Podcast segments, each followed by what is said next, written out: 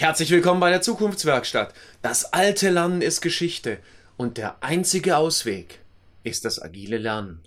Seien Sie dabei.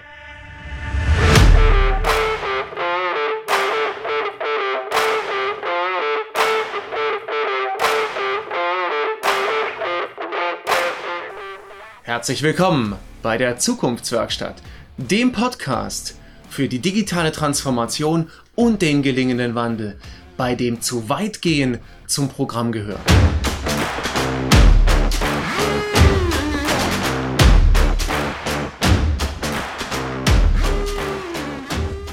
Ganz herzlich willkommen bei der Zukunftswerkstatt. Und der einzige Ausweg, den wir jetzt noch gehen können, ist das agile Lernen. Was heißt das? Beziehungsweise, was bedeutet das überhaupt? In der Zukunftswerkstatt möchte ich mir erlauben, an der einen oder anderen Stelle auch mal zu provozieren. Vielleicht auch sogar ein bisschen zu übertreiben. Aber niemals, um sozusagen was schlecht zu machen oder ähm, oder irgendwas zu diskreditieren, sondern ganz im Gegenteil.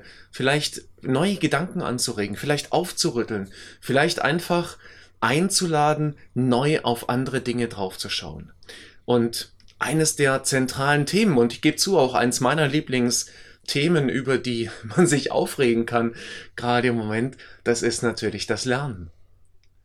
Und dabei meine ich nicht nur das schulische Lernen, sondern dabei meine ich das Lernen allgemein. Auch das Lernen in der Organisation, das Lernen im Unternehmen. Und wenn man sich mal anschaut, in welcher Zeit wir uns heute befinden, dann ist es höchste Zeit, das Lernen neu erfunden wird. Denn wir lernen heute noch so oder wir gestalten Weiterbildung heute an ganz, ganz vielen Stellen noch so, wie es vor 50 oder vielleicht sogar vor 100 Jahren richtig gewesen sein mag.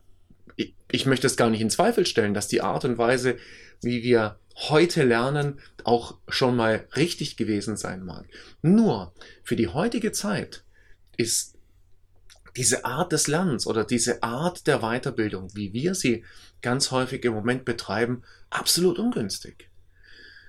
Und dieses Lernen, wie es eben heute gemacht wird, dieses sehr, sehr, ähm, ja, sehr, sehr enge, strukturierte, vielleicht auch sehr, sehr leistungsorientierte lernen, wo jetzt ganz viele gleich eventuell so die Hände oder den Kopf zusammenschlagen. Ja, aber das ist doch genau das, was Lernen ausmacht. Nein, das ist nicht das, was Lernen ausmacht, sondern Lernen macht ganz andere Dinge aus. Und das sehen wir, das sehen wir immer da, äh, wenn wir kleinen Kindern beim Lernen zugucken. Die lernen nämlich auch, aber die lernen extrem praxisorientiert. Ja, die lernen laufen, die lernen rennen, die lernen sprechen. Und zwar aus der Perspektive, das brauche ich jetzt gerade im Moment.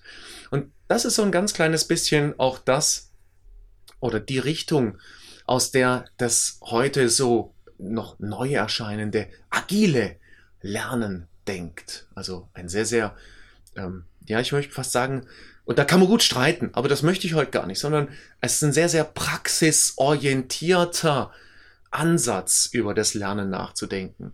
Davor aber vielleicht nochmal ein Blick auf die Probleme, die wir jetzt gerade im Moment mit Lernen haben. Zurzeit oder gerade im Moment wird eben ganz, ganz viel Wissen vermittelt. Und nochmal, das mag vor 50 Jahren, mag das super wichtig gewesen sein, Wissen zu vermitteln. Aber Wissen ist heute nicht mehr der Engpass. Wissen gibt's im Internet. Und das mögen jetzt manche kritisieren oder manche mögen es nicht kritisieren. Aber es gibt fast nichts, was heute nicht in irgendeiner Form im Internet findbar ist. Dass das zu anderen Problemen und zu anderen Herausforderungen führt, ist eine ganz andere Fragestellung.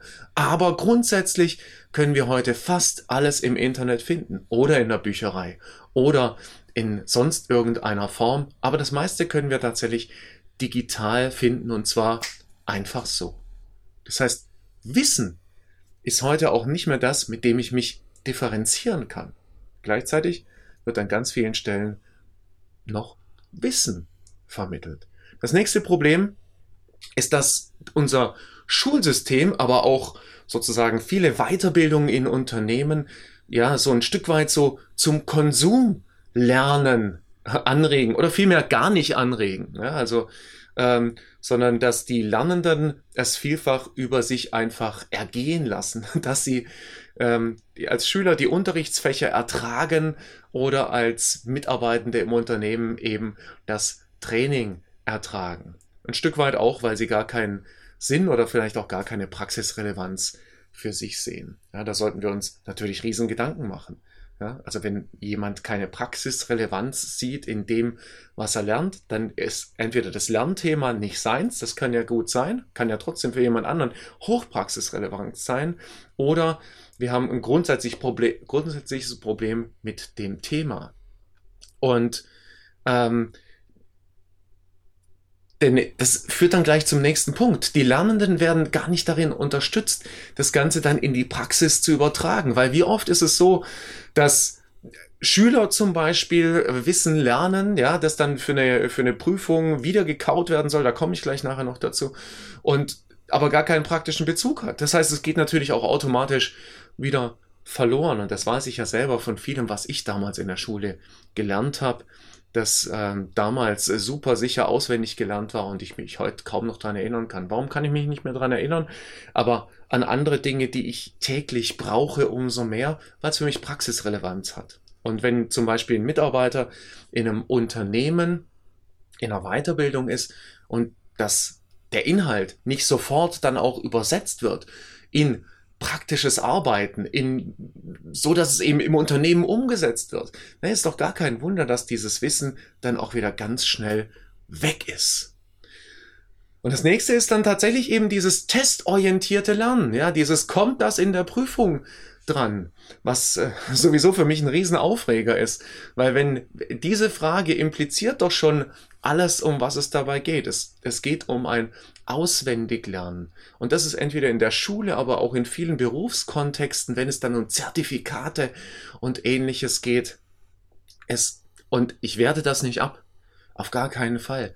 Zertifikate haben heute noch, in unserer Welt, jetzt wie sie gerade im Moment ist, haben sie noch einen Wert. Aber das ist eben auch noch die Denke von vor 50 oder vor 100 Jahren.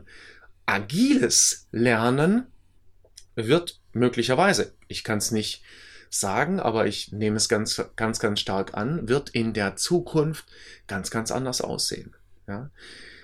Eine weitere Schwäche dieser ganzen Lerngeschichten ist natürlich, dass das Wissen, das vermittelt wird, zum Beispiel in irgendwelchen ähm, prüfungsgetriebenen Lerneinheiten, Zertifikaten und so weiter, dass es häufig altes Wissen ist. Wissen multipliziert sich verändert sich heute, heutzutage extrem schnell. In manchen Fächern vielleicht weniger, aber in anderen dafür umso mehr. Und es ist dann umso schwieriger, vielleicht up to date zu sein oder eben umso anstrengender. Das heißt, auch da wieder Lernen und Lehren, also Lernen und Lehren, Lernen und Lernbegleitung wird wahrscheinlich aus einer agilen Sichtweise ganz, ganz neu erfunden werden müssen. Das heißt,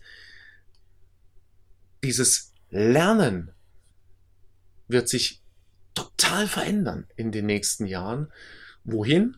Naja, wahrscheinlich dahingehend, dass es viel, viel praxisorientierter wird. Wir werden, wir werden einen Mindset-Shift, einen Wechsel des Mindsets wahrscheinlich erleben, weil eben die digitale Transformation zum Beispiel dazu führen wird, dass ganz, ganz viele Arbeiten auch zukünftig von künstlichen Intelligenzen, von Robotern und so weiter und so fort übernehmen oder übernommen werden und wir ganz andere Dinge lernen müssen. Das heißt, die Lernbereitschaft wird erstmal eine ganz, ganz große Rolle spielen. Und um lernbereit zu sein, braucht es eben tatsächlich diesen Mindset-Shift.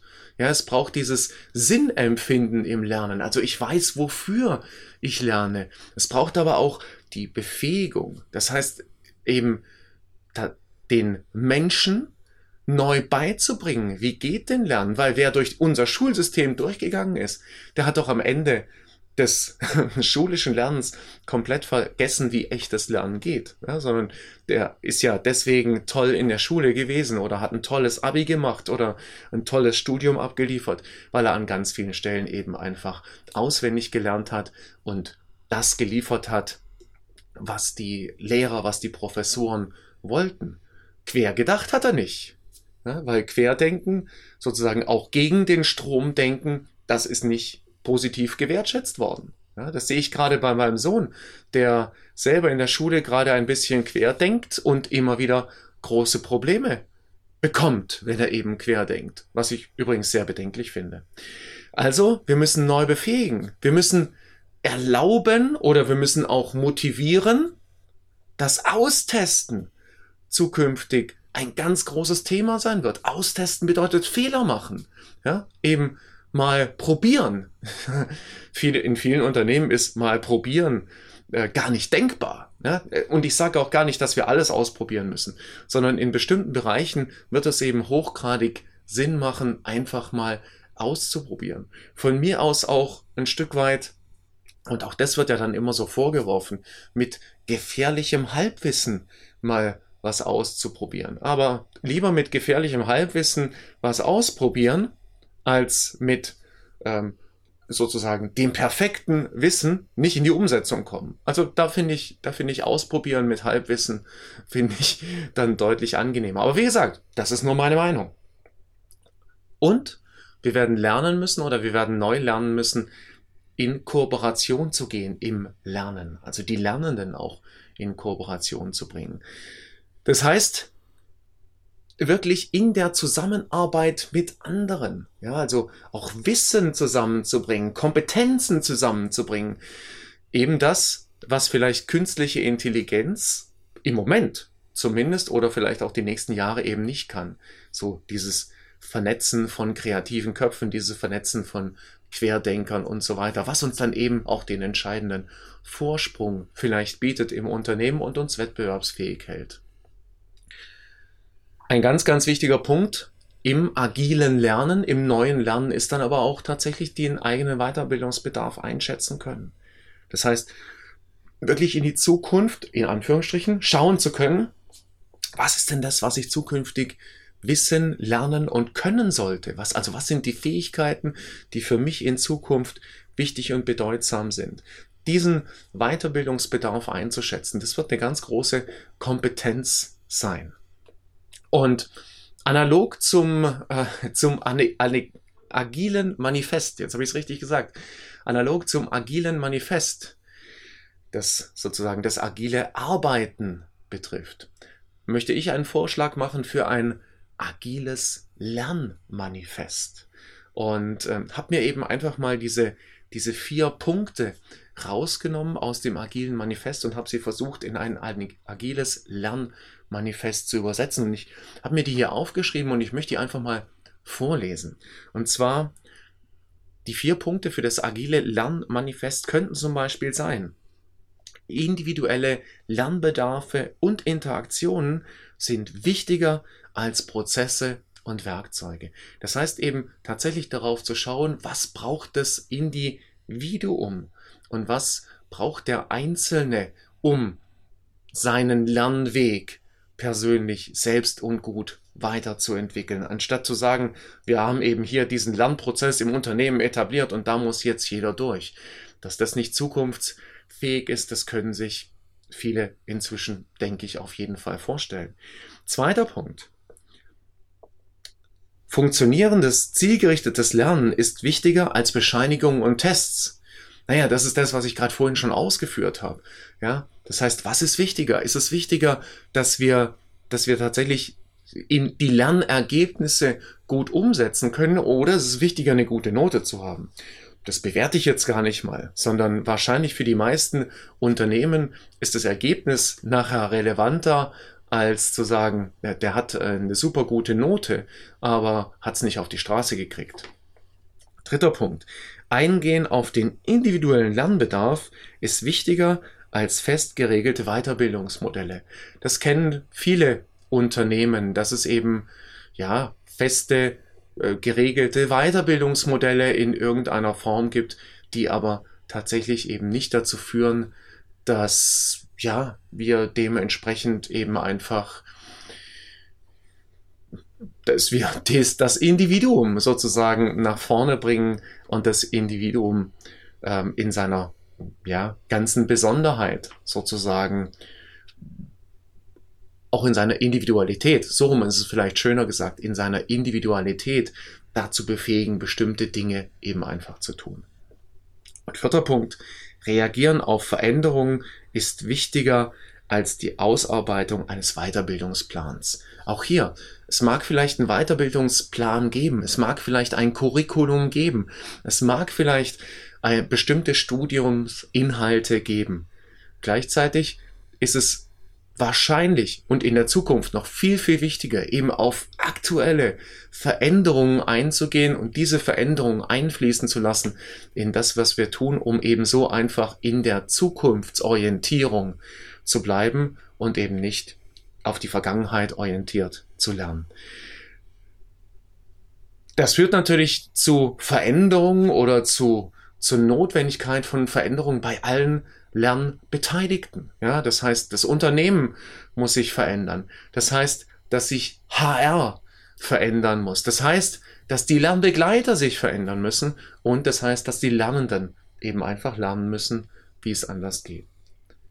Gleichzeitig ist das der einzige Ausweg, um tatsächlich im Lernen zukünftig weiter nach vorne zu kommen. Und mein Aufruf ist also eher, dass wir ein Lernen für die Zukunft gestalten und nicht ein Lernen in der Vergangenheit. Und dazu lade ich Sie ein. Ich hoffe, dass ich ganz, ganz viel vielleicht angeregt habe und das darf auch durchaus noch ein bisschen im Widerstand sein. Das ist alles gut. Über Diskussion freue ich mich eh viel mehr als über einfach nur Zustimmung oder einfach nur Ablehnung, weil im gemeinsamen Diskurs, und das ist ja das, was auch dieses agile Lernen ausmacht, dieser gemeinsame Diskurs, im gemeinsamen Diskurs kommen wir weiter. Und deswegen lade ich Sie eben ein, in Ihrem Unternehmen, für sich selber, jeder so wie er kann und jeder so wie er mag, jeden Tag ein kleines bisschen besser zu werden und schließe ab, indem ich Ihnen zurufe, seien Sie da einfach dabei.